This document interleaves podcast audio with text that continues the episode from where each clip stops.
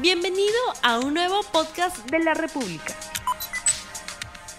Opsitel emitió el último viernes una medida cautelar que ordena a la empresa telefónica del Perú dejar sin efecto el aumento de tarifas de Internet fijo y los planes empaquetados que incluye este servicio. Asimismo, exhortó a Telefónica que devuelva el monto del incremento aplicado a los usuarios en sus recibos. Esta disposición se adoptó como consecuencia del procedimiento administrativo sancionador que Opsitel ha iniciado al detectar que la operadora de telefonía habría incumplido una de las condiciones de uso de los servicios públicos de telecomunicaciones al aplicar aumentos tarifarios y otras condiciones que requerían la aprobación de Opsitel. Adicionalmente, el Consejo Directivo de Opsitel dispuso la revisión en un plazo de tres meses del régimen tarifario aplicable al servicio de Internet fijo prestado por Telefónica. En el marco de esta revisión se dispuso que la empresa no podrá aplicar nuevas alzas a las tarifas de Internet fijo, ni de las tarifas totales de los paquetes de los cuales forme parte dicho servicio. Si quieres saber desde cuándo se aplicará la ordenanza de Opsitel y cómo Telefónica iniciará la devolución del dinero, no te pierdas RTV Economía. Buenos días amigos de la República, bienvenidos a RTV Economía. Vamos a pasar con la pregunta del día. Y la pregunta es, ¿qué hacer tras la suspensión del aumento de las tarifas de Telefónica? Y estamos aquí en este momento con nuestro invitado especial, Alberto Arequipeño Támara. Él es gerente de asesoría legal de OCIPTEL. Bienvenido, Alberto. Muchas gracias, Rumi, por la invitación. En principio, el apellido arequipeño es un gentilicio de Arequipa. ¿Usted es arequipeño? No, este, es una historia un poquito larga, pero mi bisabuelo fue el que se cambió el apellido. Y somos, bueno, una familia bastante pequeña, solamente dos, dos, este, dos troncos, digamos, del cual partimos la, familia y ahí se, han multiplicado, pero no somos muchos. Vamos leyendo el tema entonces. Eh, ¿Qué es lo que motivó a OCIPTEL tomar esta decisión de suspender ese incremento tarifario de Telefónica? Bueno, el, tema es el siguiente. Eh, la empresa eh, telefónica eh, y cualquier empresa de telecomunicaciones pueden tener regímenes tarifarios diversos. En este caso en específico hablamos de un régimen tarifario supervisado, es decir, sujeto a libre competencia.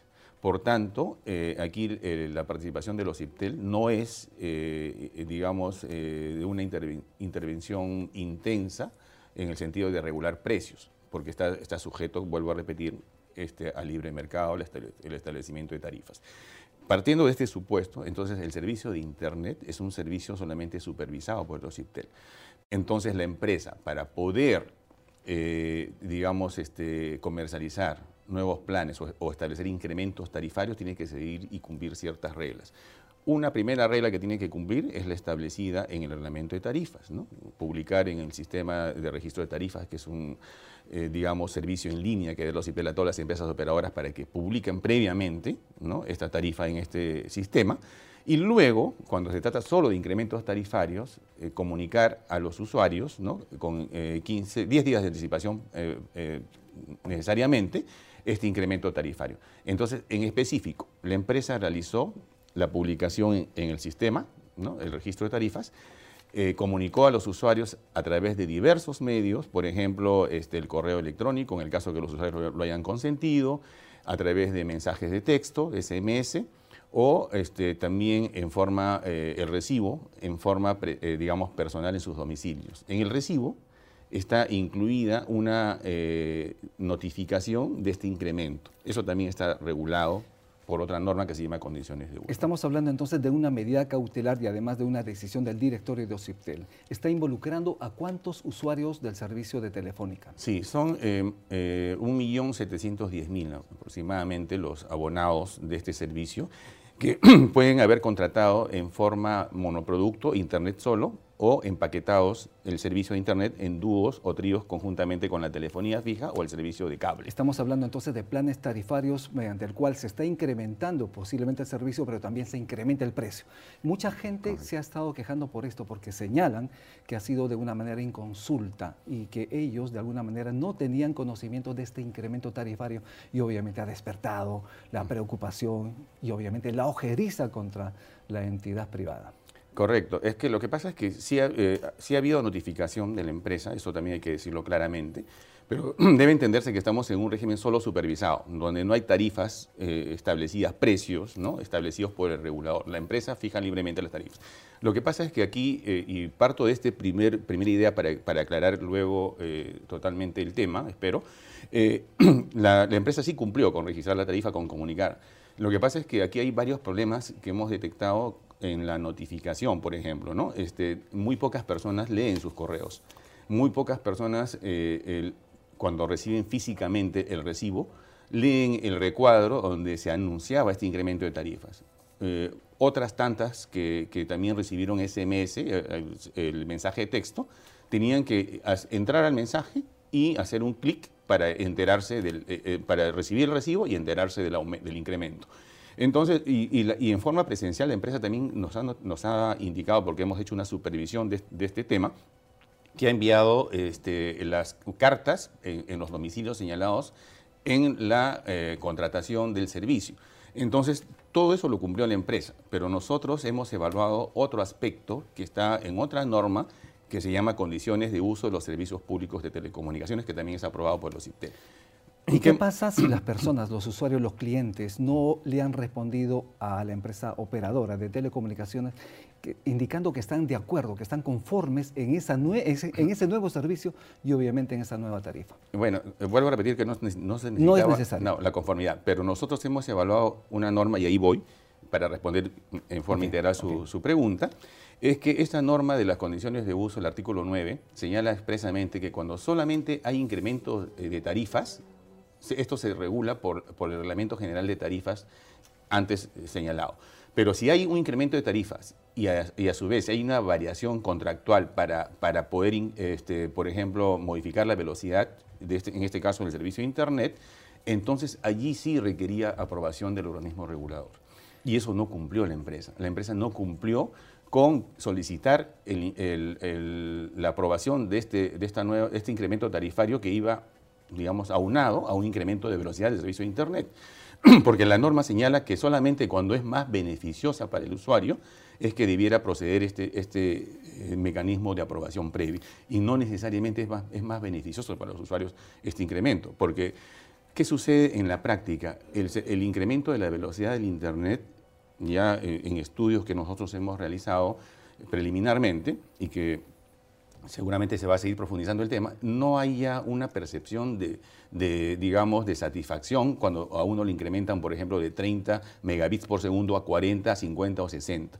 O sea, ya el usuario no siente un mayor bienestar por eso necesariamente, una mayor utilidad, porque esto, digamos, que no es, no es, no es percibido como algo satisfactorio, pero sin embargo, cuando se dan cuenta de que había un incremento tarifario, eso sí, digamos, te, eh, te llama la atención porque además el incremento ha sido bastante más alto que otros incrementos tarifarios que ha habido en el pasado. Y es que cuando le afecta a la billetera del consumidor, obviamente salta, claro, salta la preocupación. Claro, más o menos 13.8 o 13.7 en promedio soles ha sido el incremento por usuario. Hay, hay usuarios que han recibido incrementos de, de, 9 soles, 10 soles, hasta 16, 17 soles, por ejemplo. ¿no? Entonces, el, el rango es bastante amplio.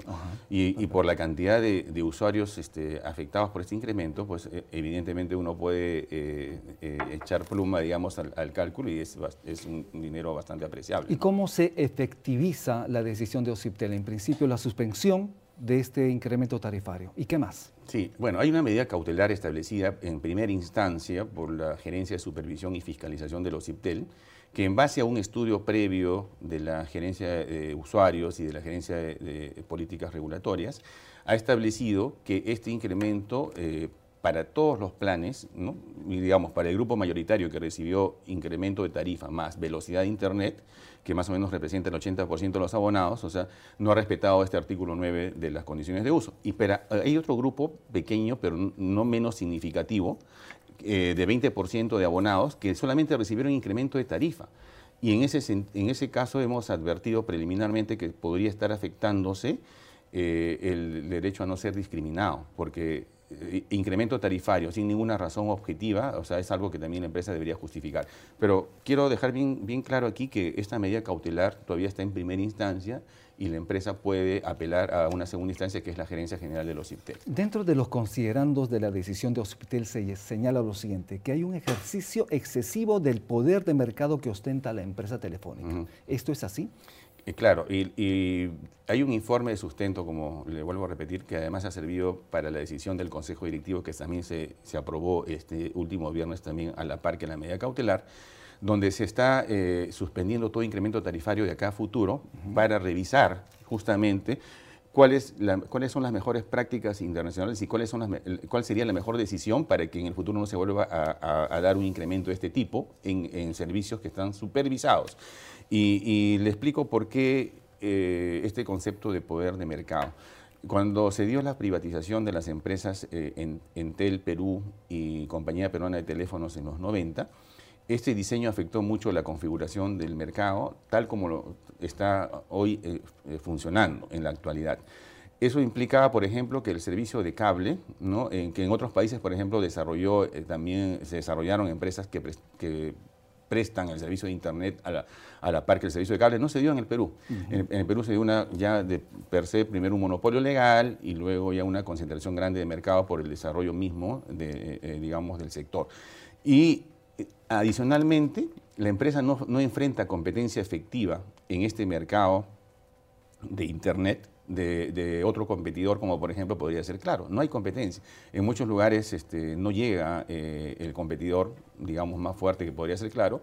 Y, también, digamos, esto incentiva a la empresa a tener un poder más grande para poder incrementar en cualquier momento sus precios. Y por otro lado, esto ya con esto finalizo la idea, el, tema del desarrollo, por ejemplo, de, contenidos hace que fidelice mucho a sus clientes y muchos clientes no quieran cambiarse de operador porque justamente eh, eh, perderían el acceso a ciertos contenidos que ellos prefieren eh, en, la parrilla de canales del cable. Entonces hay muchos factores que explican este, este poder de mercado que es necesario revisar y estudiar para poder tomar la medida más adecuada. La decisión de Ociptel fue tomada el día 14 de febrero, Día de los Enamorados. Y Telefónica también respondió el mismo día 14 de febrero indicando lo siguiente, que Ociptel está haciendo uso indebido de sus atribuciones y fundamentalmente toma una, de, una medida inconstitucional. ¿Consideran que esto es así? No, para nada. Indudablemente que no. Nosotros hemos tomado la medida eh, que la ley, nuestras normas nos facultan, porque justamente, y esto es parte del concepto que debe entenderse de lo que es un organismo regulador.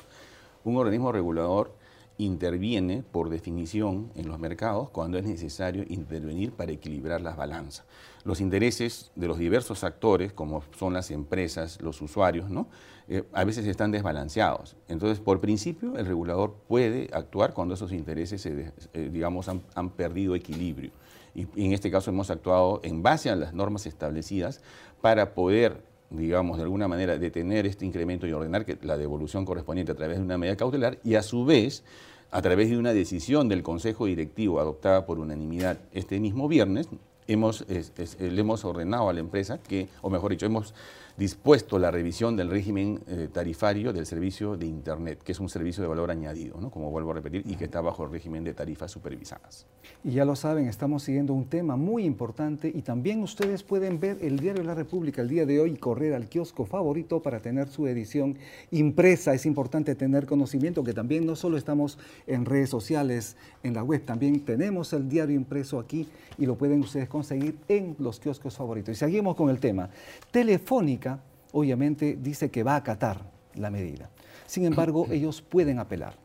En función a ello, ¿en qué momento se puede indicar que los usuarios pueden recuperar, digamos, ese dinero que pagaron, entre comillas, en exceso? Correcto. Nosotros le hemos ordenado dentro de la misma medida cautelar que en el siguiente ciclo de facturación se devuelva. O sea, eh, aquí por, por, eso que no es necesario hasta que eh, ocurra ese incumplimiento que el usuario reclame esa devolución, porque de hecho la orden es que lo devuelva en el siguiente ciclo de facturación. Como usted comprenderá, la empresa tiene diversos planes y, esos, planes han sido contratados en diversos momentos. Entonces, dependiendo del momento en que se contrató, hay un ciclo de facturación que se puede cerrar, ¿no? entonces, es cuando, cuando se cierre el ciclo de facturación y se, y se vuelve a facturar, ahí tiene que, que digamos, compensarse o, o, devolverse en la misma moneda que, en que se cobró. Tenemos una, una, primera pregunta de nuestros eh, lectores, de la persona que nos están siguiendo, y dice lo siguiente, es de Mari Elena Díaz que se anule esa pequeña cuota que viene en nuestro recibo. ¿Cómo podemos hacer? ¿Qué se debe hacer? ¿Qué se debe hacer? Claro, vuelvo a repetir, ¿no? O sea, si en el siguiente ciclo de facturación, la siguiente facturación, no se ha descontado ese monto cobrado en exceso, entonces allí sí se puede reclamar por una facturación indebida. Pero nosotros también obviamente vamos a, a, ver qué medidas más podemos adoptar, ¿no? En ese sentido, aunque ya la medida cautelar está eh, eh, plenamente siendo aplicada, ¿no? o debiera ser aplicada en esta semana, porque eso salió el viernes. ¿Y se estima cuánto es lo que la empresa tendría que devolver? ¿Tienen ustedes ese estimado? Eh, no lo tengo acá en la mano, no lo tengo a la mano, pero calculamos que este incremento le ha significado a la empresa aproximadamente mm, poco más de 10 millones de soles mensuales en, en ingresos, digamos, extras. No, no es poquito, son 10 millones de soles que han salido Aproximadamente, sí, eh, con cargo a revisarlo, pero eso, eso es lo que más o menos hemos este, aproximadamente calculado. Tenemos una siguiente pregunta de nuestra gente que nos está siguiendo en RTV Economía y dice lo siguiente. Francisco Norberto Facho Rivera, señor, los recibos en físico llegan hasta 10 días después de la fecha de pago que indica el recibo. ¿Qué nos puede decir sobre ello? Sí, bueno, vuelvo a repetir este, que hay diversas modalidades de entrega del recibo. El recibo físico ahora es un grupo, yo también me he quedado sorprendido cuando la gerencia de usuarios me ha mandado las cifras, realmente es un grupo menor ahora, ¿no? O sea, los que reciben físicamente el recibo, la mayoría lo recibe vía SMS con un link o vía correo electrónico. Pero en este incremento en, particular, la empresa se ha cuidado de enviar cartas también, ¿no? Este, y eso, es lo que vamos a comprobar en los siguientes días también, porque, eh, digamos, el courier no llega tan rápido eh, de todas las zonas donde la empresa tiene cobertura. Pero es cierto, o sea, si es que no llega el recibo a tiempo, también se puede eh, reclamar eso ante la propia empresa operadora en primera instancia y luego también ante los IPTEL en segunda instancia. ¿Qué hacer en lo sucesivo, porque obviamente es una situación que no podría presentarse necesariamente con una sola empresa, sino con todo el mercado. ¿Qué está pasando con los otros operadores? Sí, eh, en este eh, segmento del, digamos, de los servicios empaquetados, dúos, tríos o monoproductos, en el caso del Internet, que es un eh, servicio mm, por la misma naturaleza de lo que brinda Internet socialmente mejor apreciado, ¿no? es que eh, nosotros siempre estamos monitoreando el mercado. En este caso, la decisión demoró un poquito porque no es fácil encontrar toda la información y establecer que efectivamente hay un poder de mercado que de repente no se está usando adecuadamente en relación a los consumidores. No estamos hablando en el tema de la competencia porque todavía ahí, digamos, eso podría entrar por otro análisis. Y es que estamos hablando de un mercado concentrado, sí. no es totalmente competitivo. Exacto. por lo tanto, cuando no hay competencia real, efectiva, son los usuarios los que sufren, obviamente, y llevan la peor parte. Exacto. Y la estamos viendo con este incremento tarifario, precisamente. Claro, pero por eso es que, se ha tomado la decisión de revisar este, este segmento de mercado para poder ver qué medidas regulatorias no necesariamente eh, el tema del, digamos, este, de fijar tarifas, ¿no? Puede ser, o sea, eh, hay un, digamos, una serie de medidas que se pueden adoptar para que por lo menos los incrementos tarifarios respondan a razones más objetivas y de acuerdo a lo que la propia empresa ha informado, ¿no? En este caso no informó o no pidió la autorización eh, debida a los CIPEL para hacer este incremento de tarifas más el tema de incremento de velocidades en el servicio de Internet. Tenemos una pregunta de uno de nuestros lectores, seguidores, señala lo siguiente, es de Dusan Tapia. ¿Se podría denunciar a Movistar por ese incremento de tarifa unilateral? El, escenario siempre es con relación al regulador. Nosotros estamos actuando justamente para, para poner, digamos, en primera instancia un freno a un incremento que no ha cumplido con todo el procedimiento legal establecido.